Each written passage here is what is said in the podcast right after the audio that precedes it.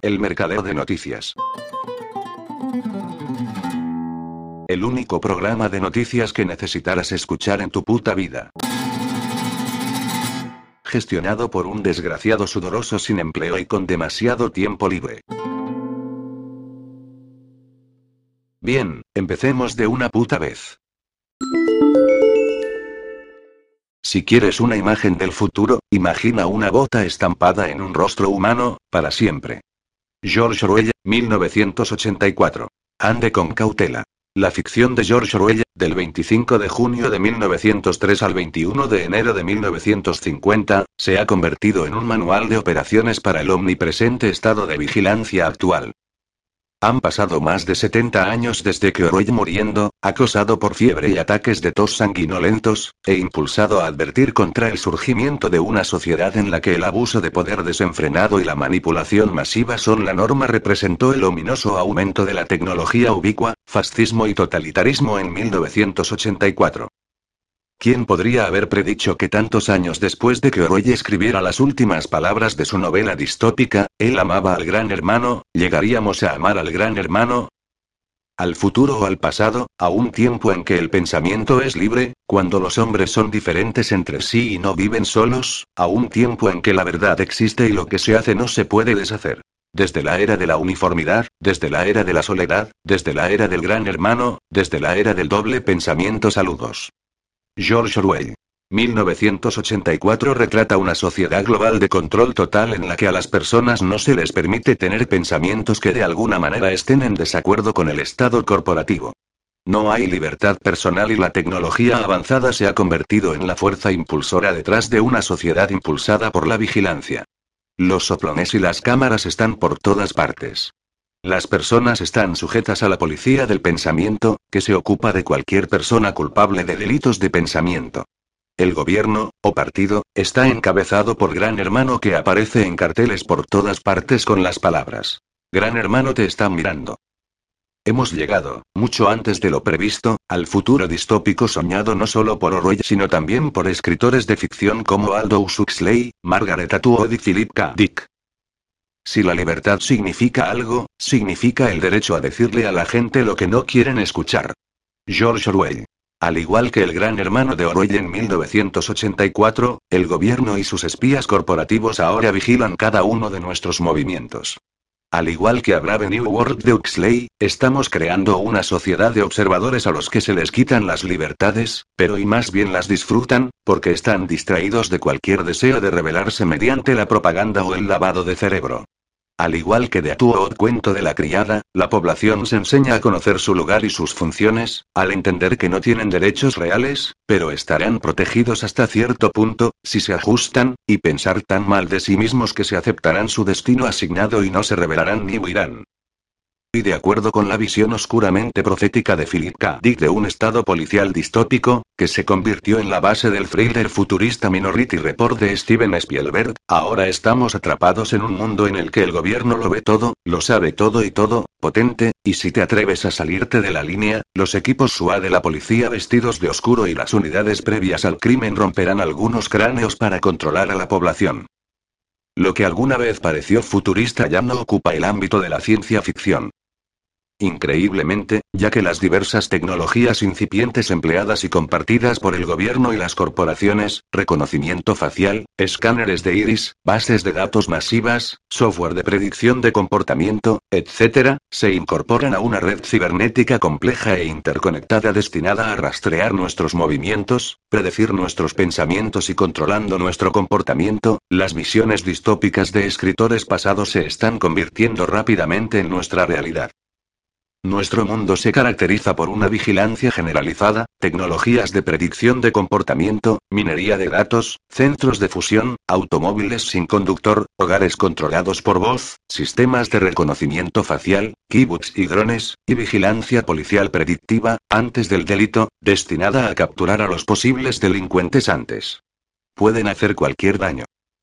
Las cámaras de vigilancia están por todas partes.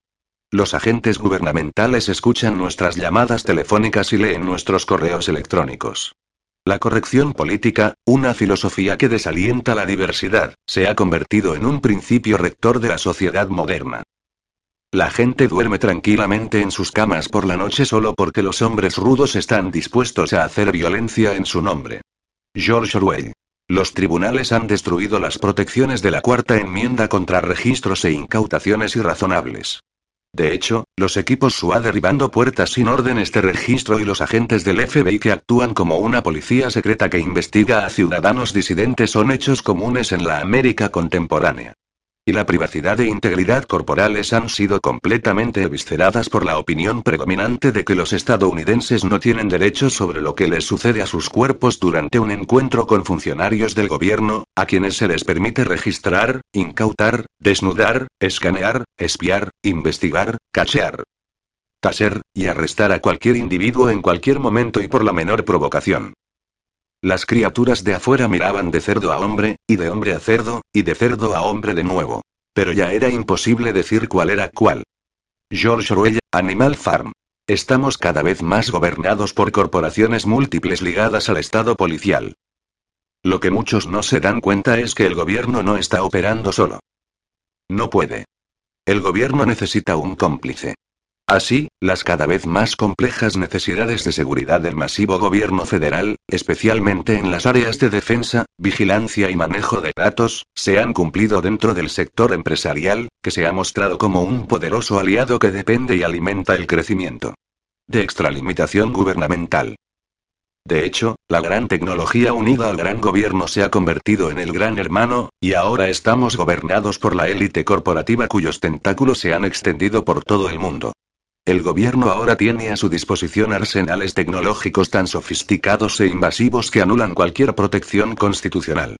Encabezado por Lanza, que ha demostrado que le importan poco o nada los límites constitucionales o la privacidad, el complejo industrial barra de seguridad, un matrimonio de intereses gubernamentales, militares y corporativos destinados a mantener a los estadounidenses bajo vigilancia constante ha llegado a dominar el gobierno y nuestras vidas. Dinero, poder, control. No faltan los motivos que alimentan la convergencia de las megacorporaciones y el gobierno. Pero, ¿quién paga el precio? El pueblo estadounidense, por supuesto. Orwell entendió lo que muchos estadounidenses todavía están luchando por llegar a un acuerdo. Que no existe un gobierno organizado para el bien de la gente. Incluso las mejores intenciones entre los que están en el gobierno inevitablemente dan paso al deseo de mantener el poder y el control sobre la ciudadanía a toda costa. Cuanto más se aleja una sociedad de la verdad, más odiará a quienes la hablan. George Orwell. Incluso nuestra capacidad para hablar y pensar libremente está siendo regulada. En los regímenes totalitarios, también conocidos como estados policiales, donde la conformidad y el cumplimiento se imponen al final de un arma cargada, el gobierno dicta las palabras que pueden y no pueden usarse. En países donde el Estado policial se esconde detrás de una máscara benévola y se disfraza de tolerancia, los ciudadanos se autocensuran, controlando sus palabras y pensamientos para ajustarse a los dictados de la mente de las masas. La literatura distópica muestra lo que sucede cuando la población se transforma en autómatas sin sentido. En Fahrenheit 451 de Ray Bradbury, la lectura está prohibida y los libros se queman para suprimir las ideas disidentes, mientras que el entretenimiento televisado se utiliza para anestesiar a la población y hacer que se pacifique, distraiga y controle fácilmente. En Huxley Un Mundo Feliz, la literatura sería, el pensamiento científico y la experimentación están prohibidos como subversivo, mientras que el pensamiento crítico es desalentado a través del uso de condicionamiento, los tabúes sociales y educación inferior. Asimismo, las expresiones de individualidad, independencia y moralidad se consideran vulgares y anormales. En mi primera novela de Eric Blair Diaries, el futuro distópico que George Orwell predijo para 1984 finalmente llegó, 100 años tarde y 10 veces más brutal. En este mundo postapocalíptico donde todos marchan al ritmo del mismo baterista y palabras como libertad son tabú, Eric Blair, descendiente de Orwell y heredero involuntario de su legado, no se ofrece como voluntario para ser el héroe de nadie. Desafortunadamente, la vida no siempre sale según lo planeado. Para salvar todo lo que ama, Orwell tendrá que viajar entre su yo futuro y el pasado. Y en Orwell's 1984, Gran Hermano acaba con todas las palabras y significados indeseables e innecesarios, incluso yendo tan lejos como para la historia de forma rutinaria reescritura y castigar crímenes. El gran hermano de Oroy se basa en Euspeak para eliminar palabras indeseables, despojar a las palabras que quedan de significados poco ortodoxos y hacer que el pensamiento independiente y no aprobado por el gobierno sea completamente innecesario. Donde nos encontramos ahora es en la coyuntura de Oldspeak, donde las palabras tienen significados y las ideas pueden ser peligrosas, y Neuspeak, donde solo se permite lo que es seguro y aceptado por la mayoría. La élite del poder ha dejado claras sus intenciones. Perseguirán y enjuiciarán todas y cada una de las palabras, pensamientos y expresiones que desafíen su autoridad. Este es el eslabón final de la cadena del Estado policial. Hasta que no sean conscientes, nunca se revelarán, y hasta que no se hayan revelado no podrán volverse conscientes. George Orwell. Habiendo sido reducidos a una ciudadanía acobardada mudos ante los funcionarios electos que se niegan a representarnos, indefensos ante la brutalidad policial, impotentes ante las tácticas militarizadas y la tecnología que nos tratan como combatientes enemigos en un campo de batalla y desnudos. Ante la vigilancia del gobierno que ve y oye todo, no nos queda ningún lugar a donde ir. Hemos pasado, por así decirlo, de ser una nación donde la privacidad es el rey a una en la que nada está a salvo de las miradas indiscretas del gobierno. El gran hermano te está mirando George Orwell. Vayas donde vayas y hagas lo que hagas, ahora te vigilan, especialmente si dejas una huella electrónica. Cuando usa su teléfono celular, deja un registro de cuándo se realizó la llamada, a quién llamó, cuánto duró e incluso dónde se encontraba en ese momento. Cuando usa su tarjeta de cajero automático, deja un registro de dónde y cuándo usó la tarjeta. Incluso hay una cámara de vídeo en la mayoría de los lugares equipada con software de reconocimiento facial. Cuando usa un teléfono celular o conduce un automóvil habilitado con GPS, puede ser rastreado por satélite. Dicha información se comparte con agentes gubernamentales, incluida la policía local. Y toda esta información que alguna vez fue privada sobre sus hábitos de consumo, su paradero y sus actividades ahora se está transmitiendo al gobierno. El gobierno tiene recursos casi inagotables cuando se trata de rastrear nuestros movimientos, desde dispositivos electrónicos de escuchas telefónicas, cámaras de tráfico y datos biométricos hasta tarjetas de identificación por radiofrecuencia, satélites y vigilancia por Internet. En tal clima, todo el mundo es sospechoso. Y eres culpable hasta que puedas demostrar tu inocencia. Para subrayar este cambio en la forma en que el gobierno ve ahora a sus ciudadanos, el FBI utiliza su amplia autoridad para investigar a individuos o grupos, independientemente de si son sospechosos de actividad delictiva. Nada era tuyo excepto los pocos centímetros cúbicos dentro de tu cráneo. George Orwell. Sin embargo, esto es lo que mucha gente no entiende. No es solo lo que usted dice o hace lo que está siendo monitoreado, sino cómo cree que está siendo monitoreado y dirigido. Ya hemos visto este juego a nivel estatal y federal con la legislación sobre delitos de odio que toma medidas enérgicas contra los llamados pensamientos y expresiones odiosos, fomenta la autocensura y reduce el debate libre sobre diversos temas. Saluda a la nueva policía del pensamiento. La vigilancia total de Internet por parte del Estado corporativo, tan omnipresente como Dios, es utilizada por el gobierno para predecir y, lo que es más importante, controlar a la población, y no es tan descabellado como podría pensar. Por ejemplo, la NSA ha estado trabajando en un sistema de inteligencia artificial diseñado para anticipar todos sus movimientos. Aquaint, el acrónimo de Advanced Question Answering for Intelligence, ha sido diseñado para detectar patrones y predecir comportamientos. Ninguna información es sagrada ni se salva. Todo, desde grabaciones y registros de teléfonos celulares, correos electrónicos, mensajes de texto, información personal publicada en sitios de redes sociales, extractos de tarjetas de crédito, registros de circulación de la biblioteca, historiales de tarjetas de crédito, etc., es recopilado por Lanza y compartido libremente. Con sus agentes en el crimen. La CIA, FBI y DHS. Lo que estamos presenciando, en el llamado nombre de la seguridad y la eficiencia, es la creación de un nuevo sistema de clases compuesto por los observados, estadounidenses promedio como usted y yo, y los observadores, burócratas del gobierno, técnicos y corporaciones privadas. Claramente, la era de la privacidad en Estados Unidos ha llegado a su fin. Entonces, ¿dónde nos deja eso? Ahora nos encontramos en la posición poco envidiable de ser monitoreados, administrados y controlados por nuestra tecnología, que no responde a nosotros sino a nuestros gobernantes y corporativos. Esta es la lección de que los hechos son más extraños que la ficción que se nos inculcan a diario. No pasará mucho tiempo antes de que nos encontremos mirando hacia el pasado con nostalgia, hacia una época en la que podíamos hablar con quien queríamos, comprar lo que queríamos, pensar lo que queríamos sin que se rastrearan esos pensamientos, palabras y actividades.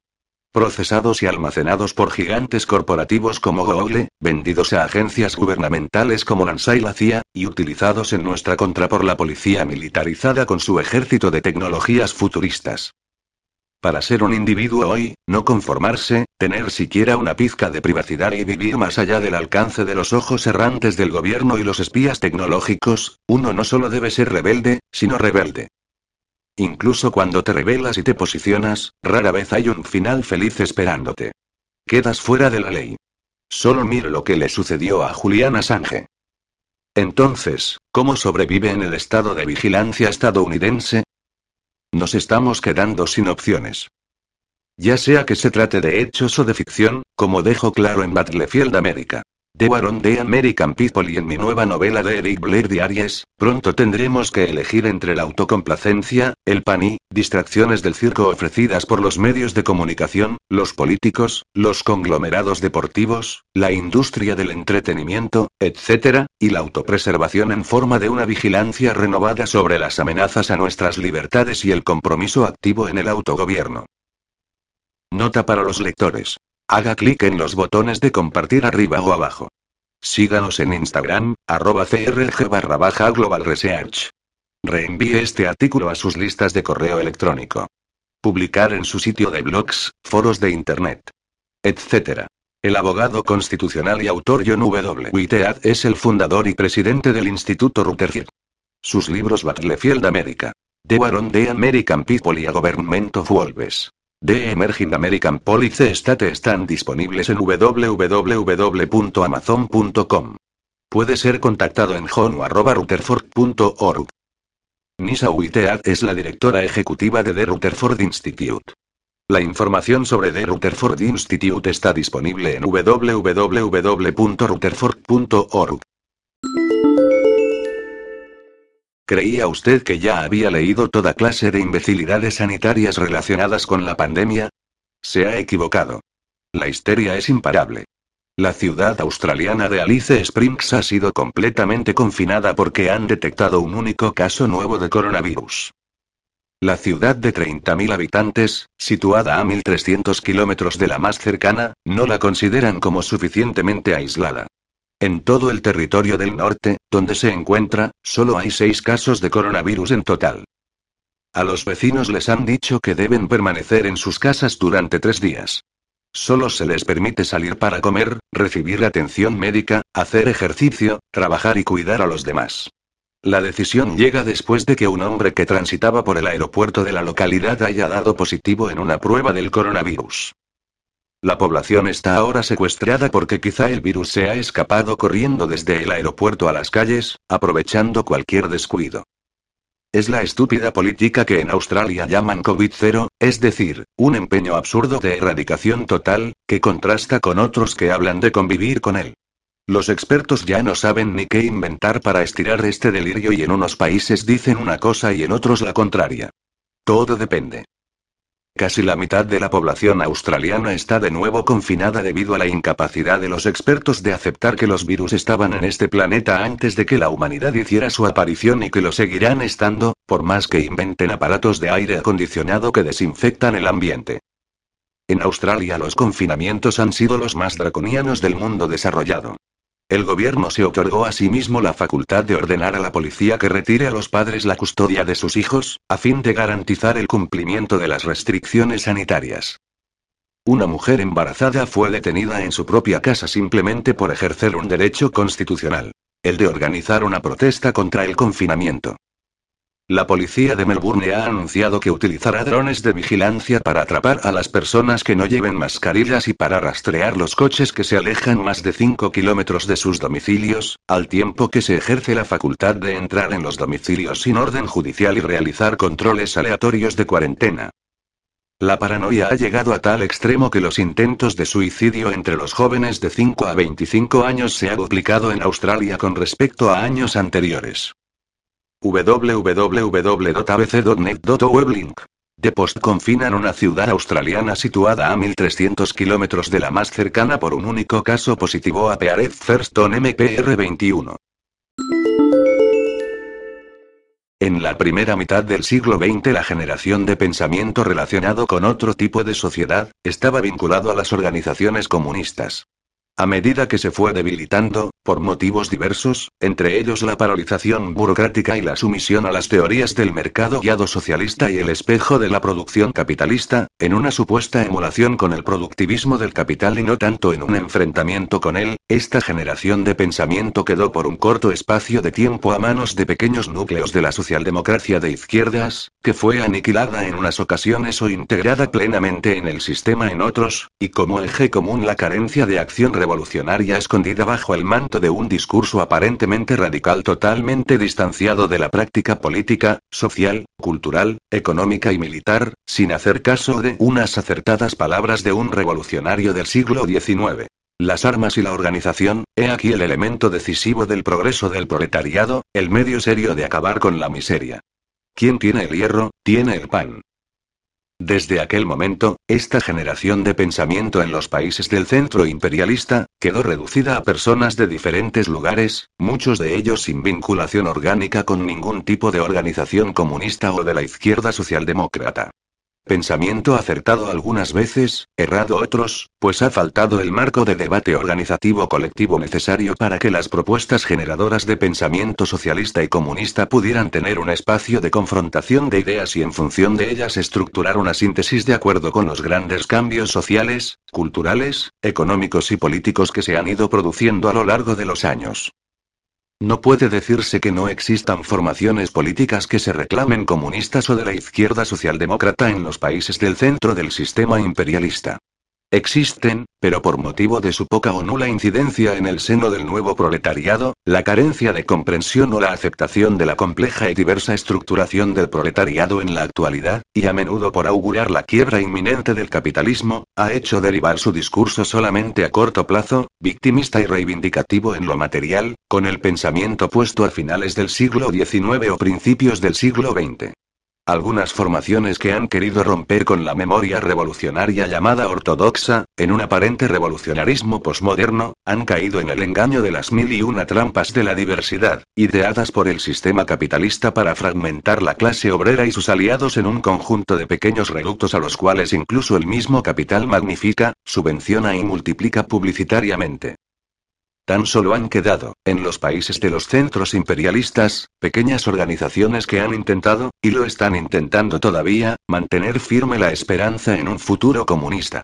Muchos miembros de dichas organizaciones, hace años que están encarcelados ante la indiferencia de los comunismos domesticados y otras organizaciones similares. En los pocos países donde formalmente se reclaman continuadores de las luchas revolucionarias por el socialismo del siglo XX, la generación de pensamiento no anda precisamente en dirección de romper con el maldito legado ideológico, cultural, económico y social del capitalismo, sino en la dirección de hacer malabarismos para incorporar las tesis fundamentales de este legado por medio de un ejercicio posibilista al estilo del que en los años 60 utilizó Deng Xiaoping. No importa que el gato sea blanco o negro. Mientras pueda cazar ratones, es un buen gato. Y, siguiendo este hilo, el pragmatismo fue supliendo el análisis basado en las aspiraciones del legado revolucionario, llevando como consecuencia la aceptación que la única manera de juzgar la verdad social, económica, científica o política consiste en considerar solo sus efectos prácticos a corto plazo, olvidando que el camino hacia el comunismo puede estar lleno de trabas. Camino que es una apuesta a medio o largo plazo que tiene que trastocar todo tipo de relaciones humanas, pero que día a día, lucha a lucha se deben modificar estas relaciones para llegar a la raíz de los problemas. A pesar de que públicamente los comunistas han denunciado las teorías de Eduard Bernstein, que repudiaba el socialismo como objetivo final del proletariado, y teorizaba que la tarea del movimiento obrero era la lucha por las reformas, la práctica política en los países de los centros imperialistas, el objetivo no ha sido otro que mejorar la situación económica de los trabajadores dentro del marco del capitalismo, utilizando la máxima bernsteiniana. El movimiento es lo todo. El objetivo final no es nada. Lenin decía que nada mejor que esta máxima para expresar la naturaleza del revisionismo. Determinar el comportamiento de un caso u otro, adaptarse a los acontecimientos del día a día, olvidando los intereses vitales del proletariado, sacrificando estos por efímeras ventajas, reales o supuestas, no es otra cosa que la influencia burguesa dentro del movimiento obrero encarnada por la aristocracia obrera. Las formas de manifestar el enfrentamiento con el capital se han transformado en unos apénix democráticos en la calle, unos llenos de canciones, silbidos, colorines y algunos originando ciertos disturbios. Pero para los proletarios que se dejan divertir por paseos ridículos en las calles, por plantaciones de árboles de libertad, por frases sonoras de abogados, habrá agua bendita primero, injurias a continuación, finalmente la metralla, y, siempre la miseria.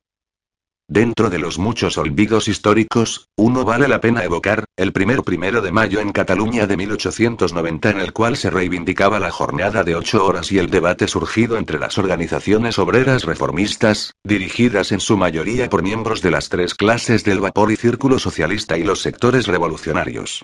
El periódico La Publicidad del día 28 de abril informaba de los acuerdos mayoritarios. Somos partidarios de la manifestación, no de la huelga.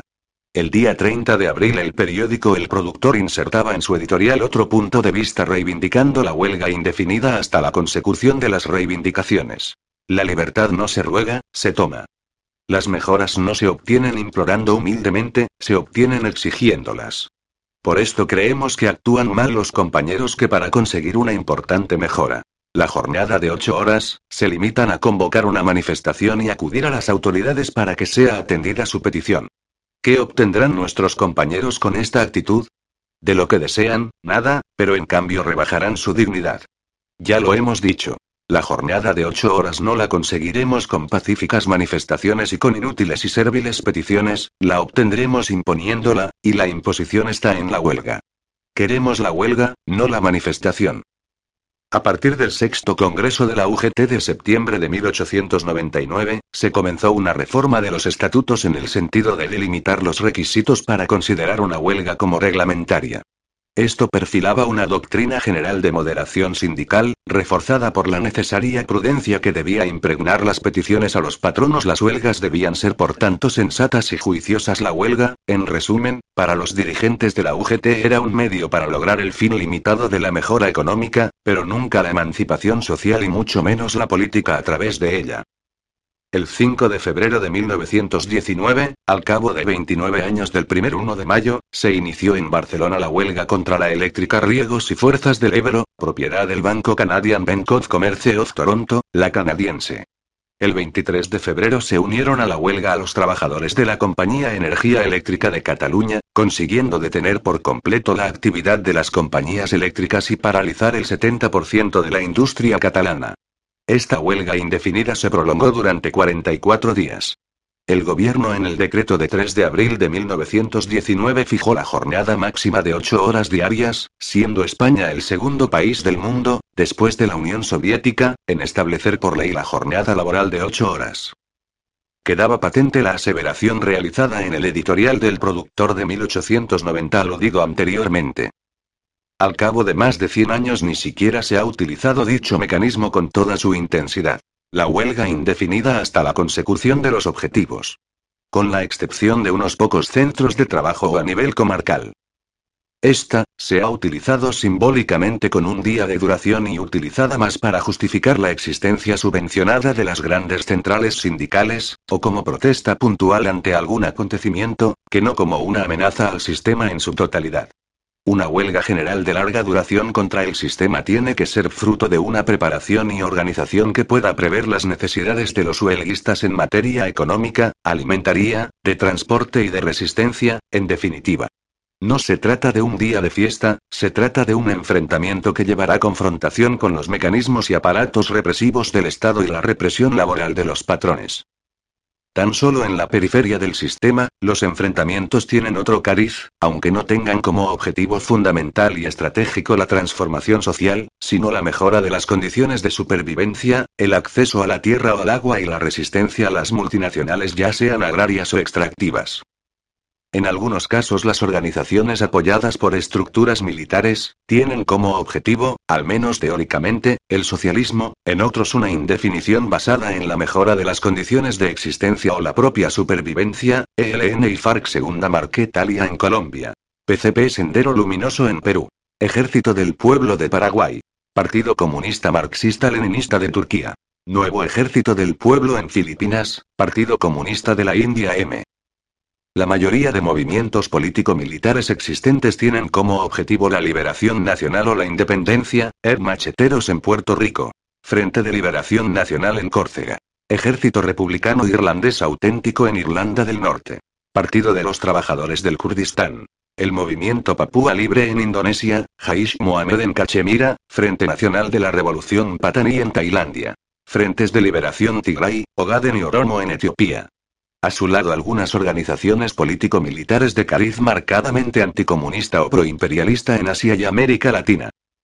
Ahora, muy entrado el siglo XXI, hay carencia de un pensamiento de alcance universal, en la perspectiva de un nuevo tipo de sociedad similar a la que intentaron elaborar los teóricos al servicio de la clase obrera en el siglo XIX, pero que hay que actualizar con la mirada puesta más allá de Europa, en la nueva concepción del proletariado de servicios del mundo imperialista, la fábrica difusa, y en el proletariado industrial y agrario de la periferia del sistema.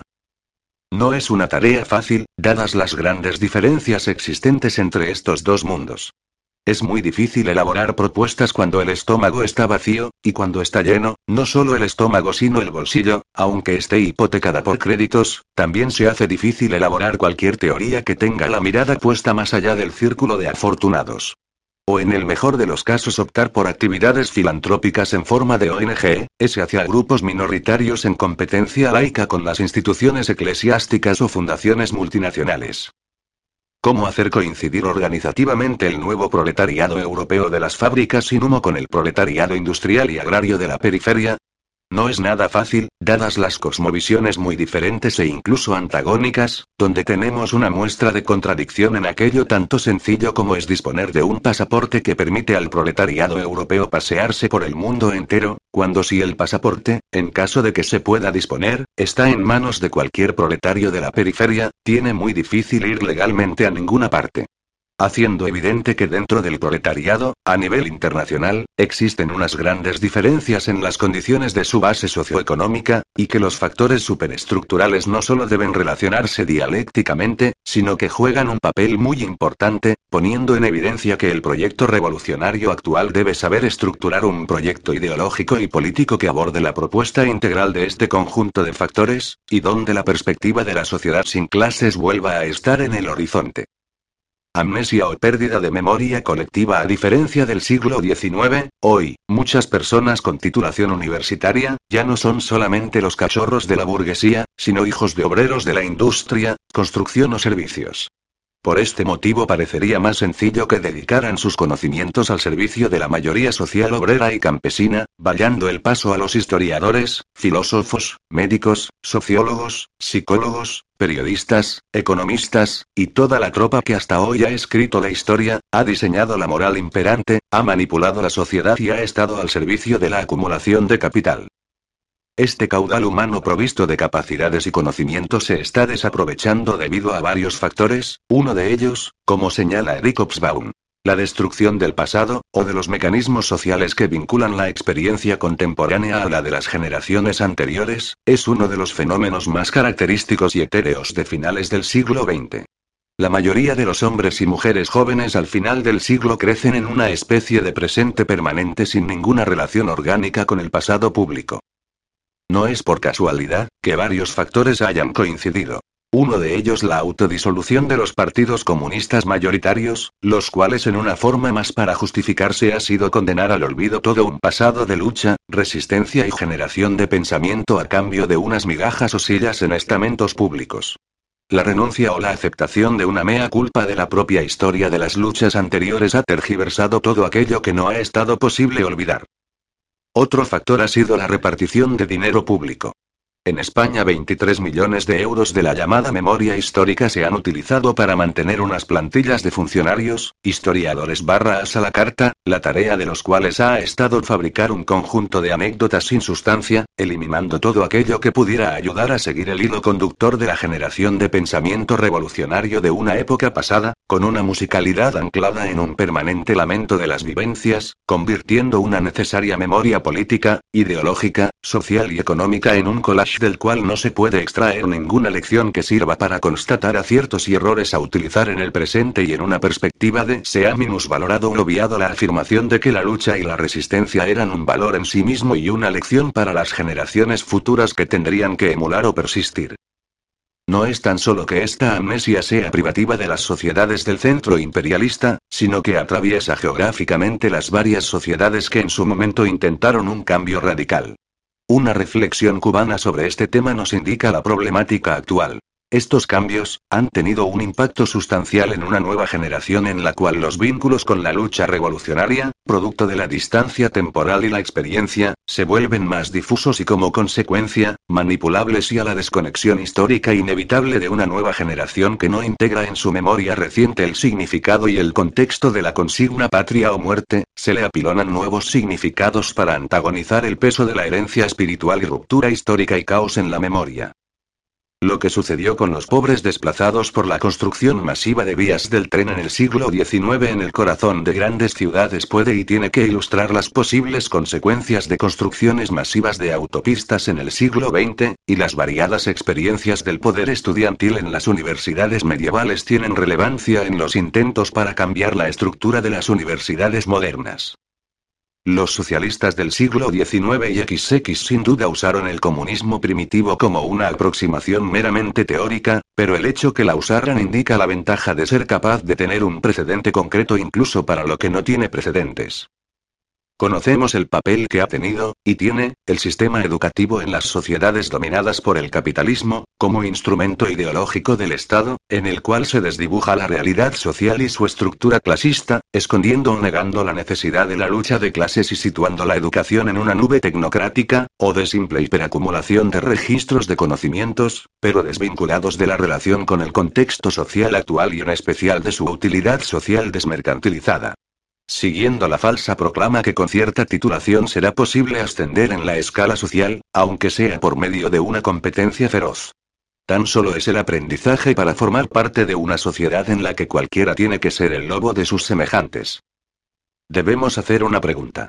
¿Qué ha pasado en otros tipos de sociedad que en su momento intentaron cambiar el sistema imperante? ¿Cuál ha sido el contenido real de los sistemas educativos? ¿Cuál ha sido el espejo en el que han mirado las nuevas generaciones? En las sociedades capitalistas hay una coherencia entre los contenidos curriculares de lo que se enseña y la práctica social darwinista necesaria por la reproducción del sistema. Pero en las sociedades que en el siglo XX intentaron construir su propia historia tal vez ha faltado esta coherencia. Tal vez ha existido un precipicio entre el que se decía y el que se hacía, olvidando la vieja y reiterada parábola de que o vives como piensas o acabarás pensando como vives. Tal vez la deriva hacia un tecnicismo desaforado, situándolo como única base para construir una sociedad socialista, ha ido dejando de lado o ha debilitado los aspectos éticos, culturales, sociales y políticos que deberían imprescindiblemente corresponder a la continuación de un proceso revolucionario hasta llegar a su meta. La aceptación de la tesis que la ciencia es neutra ha sido una de las puertas de entrada de la ideología capitalista. Y esta ideología ha comportado la existencia de un abismo entre los expertos o científicos y el resto de la sociedad, tratada de ignorante como hemos podido comprobar en este último año de represión mundial con la excusa de una enfermedad. Y esto se ha dado también en las sociedades socialistas, tal vez con características diferentes, pero la planificación desde arriba, sin participación de la base social, ha comportado unas decisiones sobre qué debe hacer y qué debe ser cada miembro de la sociedad. Esta estratificación social, no derivada de la posesión de capital ni de la extracción de plusvalía, sino derivada del control organizativo, tiene unos efectos culturales similares a los que operan en las sociedades estructuradas en clases sociales, o incluso en castas más estáticas. Y hemos podido comprobar cómo, con el paso del tiempo, técnicos, científicos, administradores, políticos, han ido ocupando espacios de clase dominante y para mantener su estatus han abrazado el legado de la sociedad capitalista. derechos y deberes a cualquier manifestación de acción política reivindicativa encontramos la palabra derechos. Derecho al trabajo, derecho a la vivienda, derecho a unos ingresos, derecho a la sanidad, derecho en la educación, derecho a pero cualquier propuesta que mire algo más allá del corto plazo y pretenda ir más allá del sistema imperante, tiene que incorporar otra palabra. Deberes. Una versión en castellano de la Internacional incorpora un par de versos muy significativos. No más deberes sin derechos barra ningún derecho sin deber. Expresión aclaratoria del papel que le corresponde al proletariado en la perspectiva de una nueva sociedad, el deber de su construcción, el deber de luchar para conseguirla, el deber de la ayuda mutua, el deber de la fidelidad a su clase social, en definitiva una ética de la clase obrera que aspira a emanciparse. En recuerdo del cumpleaños del nacimiento del Che, ahora hace 93 años es oportuno resaltar algunos aspectos de su persona y pensamiento que no han tenido el merecido reconocimiento, pues su imagen comercializada es la correspondiente a la vertiente militar, como si el socialismo tuviera tan solo este aspecto.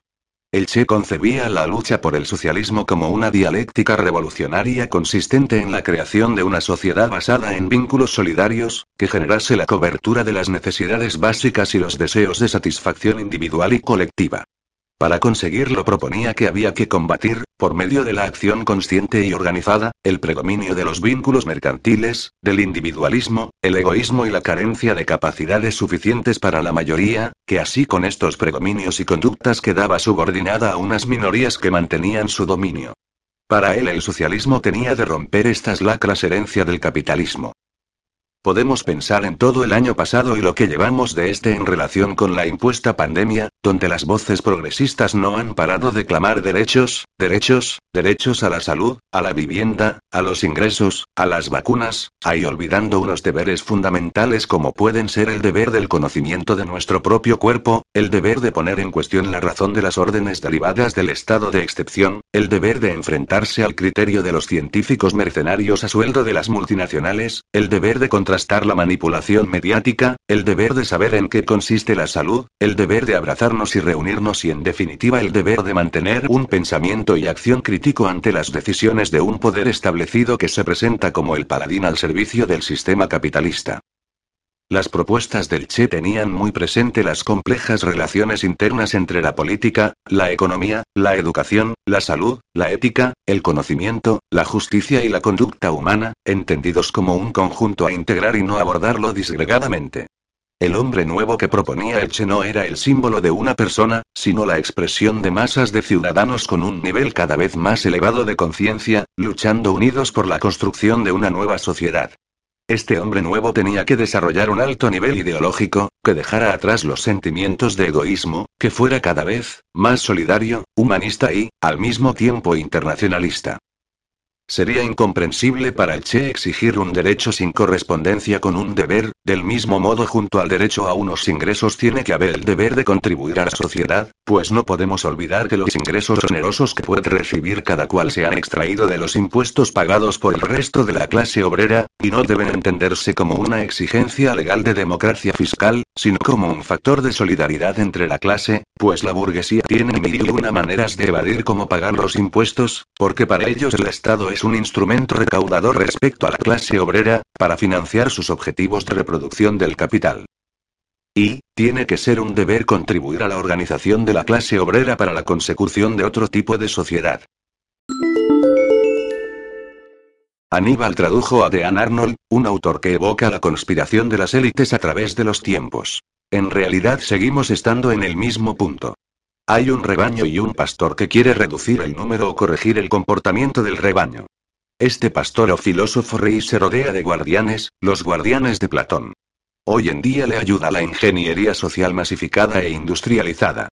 El gran Vance Packard, autor de The Hidden Persuaders, Las formas ocultas de la propaganda, termina su aterrador libro, incluso más aterrador que el libro Propaganda de Bernays, con una mención al biocontrol.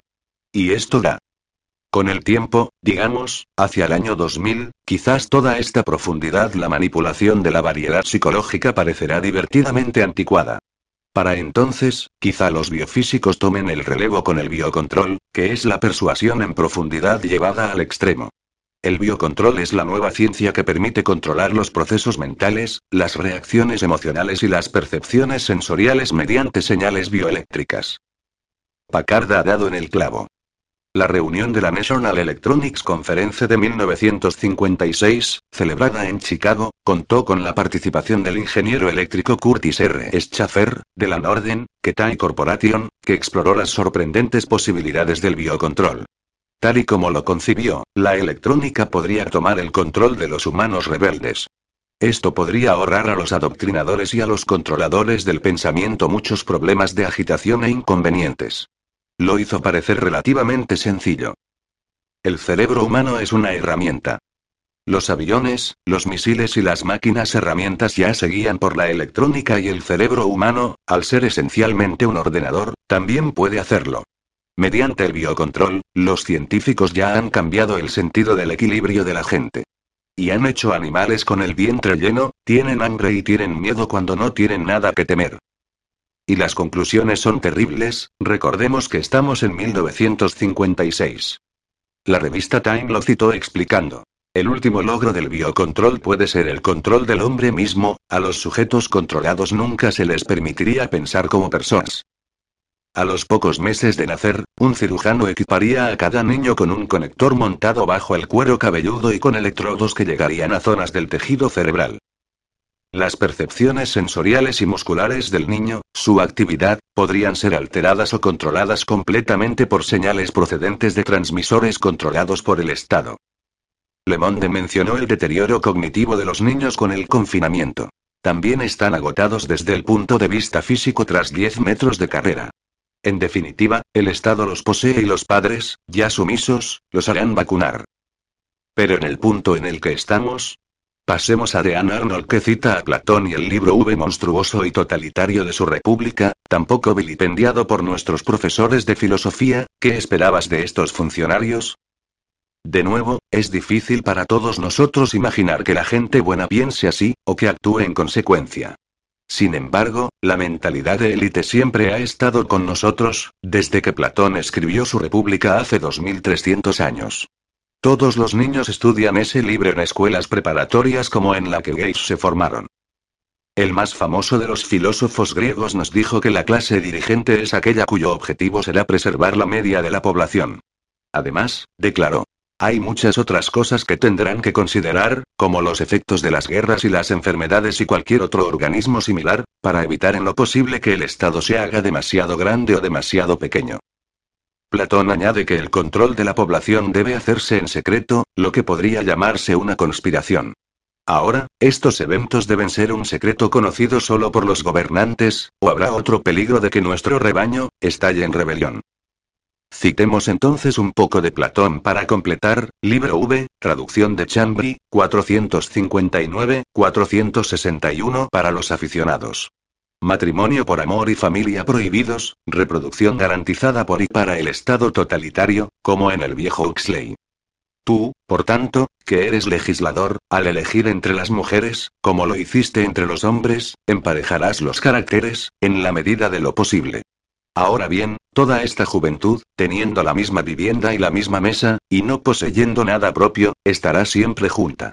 Y viviendo así mezclada en los gimnasios y en todos los demás ejercicios, creo bien que una necesidad natural les llevará a formar uniones, pero, mi querido Glaucón, en un estado en el que los ciudadanos deben ser felices, no se puede permitir que se formen uniones al azar o que se cometan faltas del mismo tipo, y los magistrados no tendrán que sufrirlo. Entonces se practicará la eugenesia, lo que enardecerá al intelectual, en el sentido de Bernanos. Nacia Hans Gunther, véase su Platón eugenista y vitalista. Te corresponde a ti, Glaucón, decírmelo. Veo que crías en tu casa perros de caza y aves de presa en gran número. ¿Has prestado atención a lo que se hace para aparearlas, criarlas y tener crías? ¿Qué hacemos? Entre estos animales, aunque todos de buena raza, ¿no hay algunos que prevalezcan sobre los demás?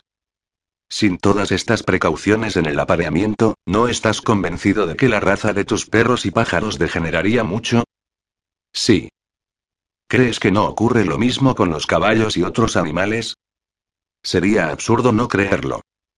Por todos los cielos, mi querido amigo, ¿qué hombres superiores necesitaremos como magistrados, si es lo mismo con respecto a la raza humana? Sí.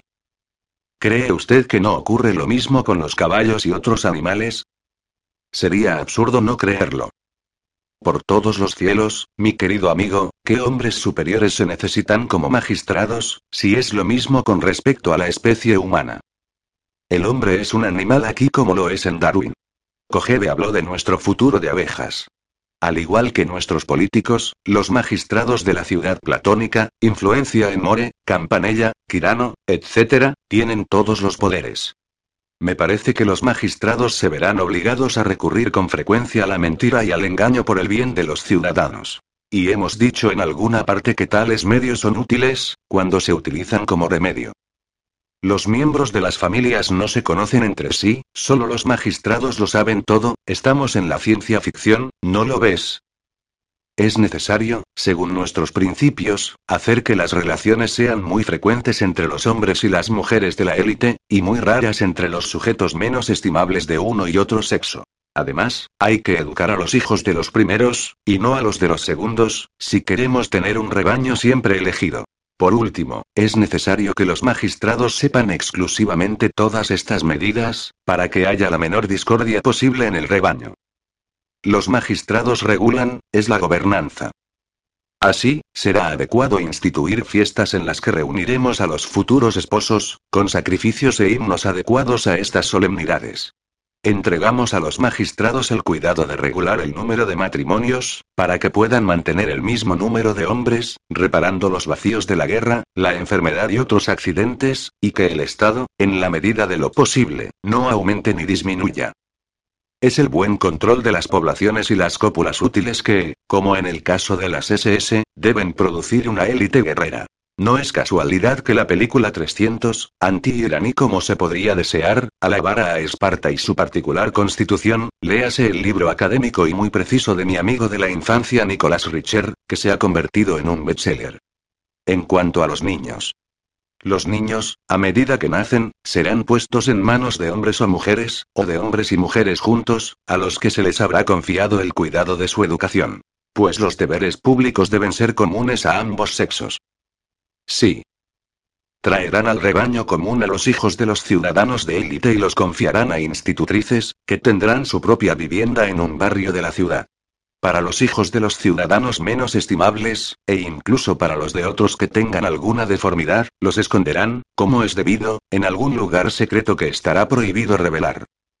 Las mujeres que también ejercen de directivas en esta sociedad LGBTQ, todo el mundo vive desnudo una parte del tiempo y en común, son reproductoras del Estado antes de convertirse en funcionarias encargadas de vigilar el rebaño.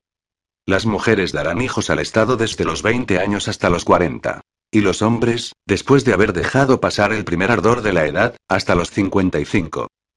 El mundo de Platón evoca la película distópica de los años 70 La Edad de Cristal.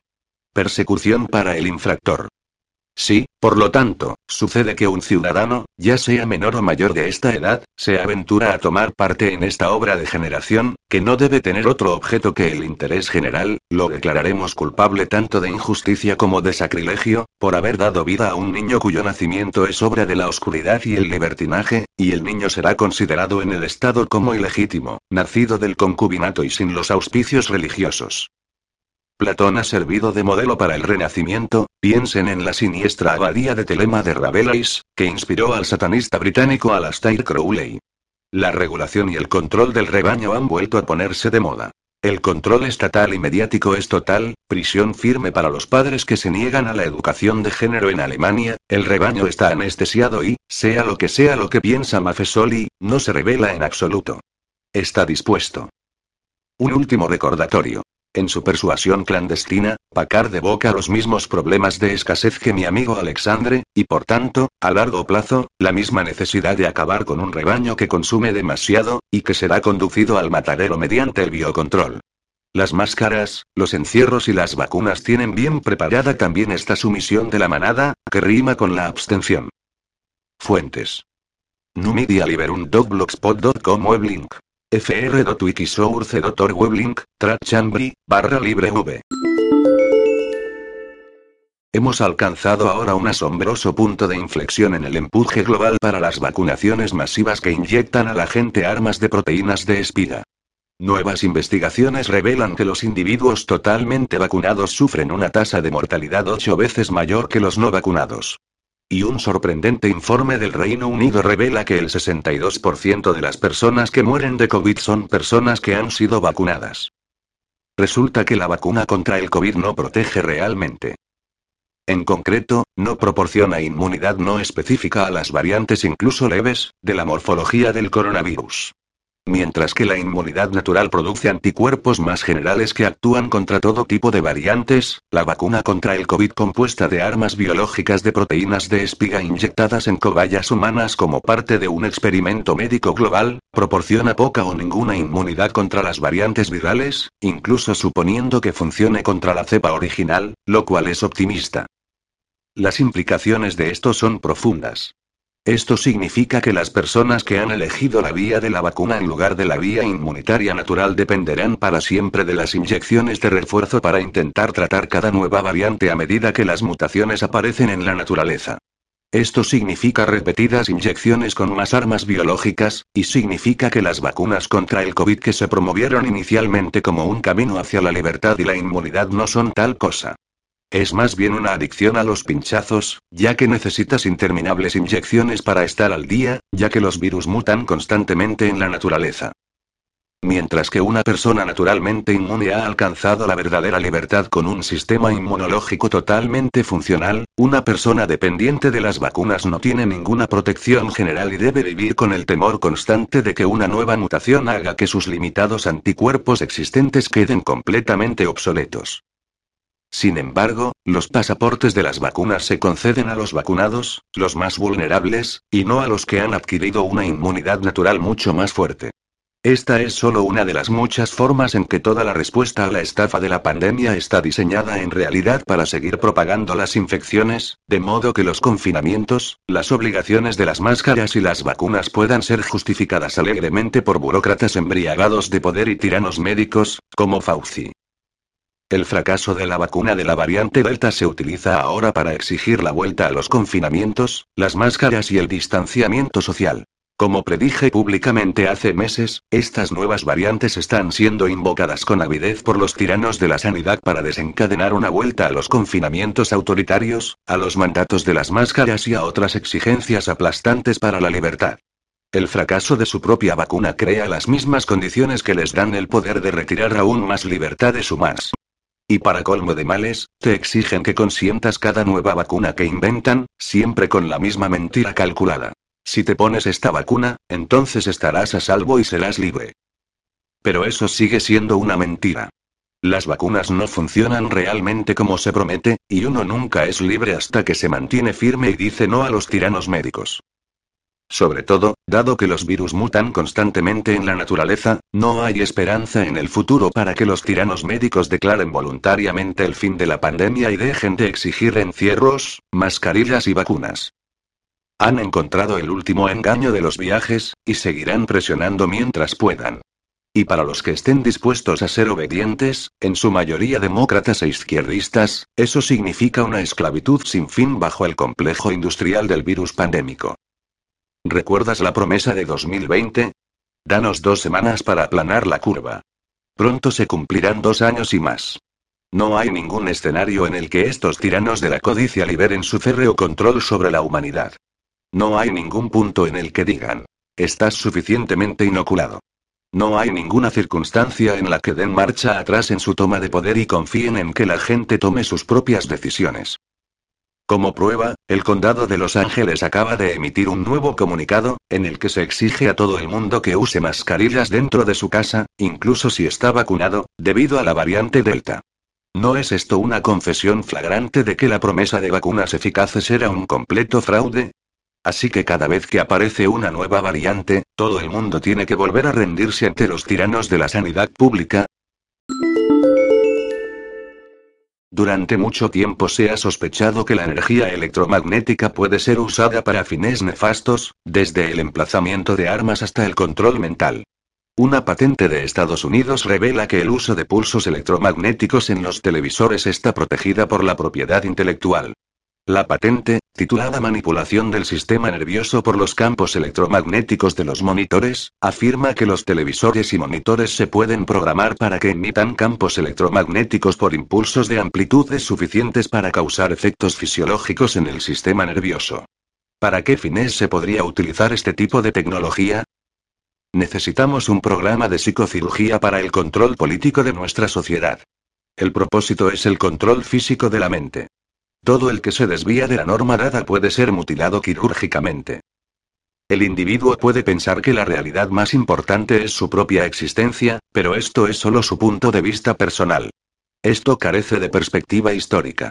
El hombre no tiene derecho a desarrollar su propia mente. Este tipo de orientación liberal tiene un gran atractivo. Debemos controlar electrónicamente el cerebro.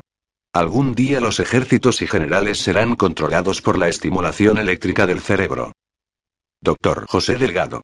Director de Neuropsiquiatría, registro del Congreso de la Facultad de Medicina de la Universidad de Yale, N26, Bol.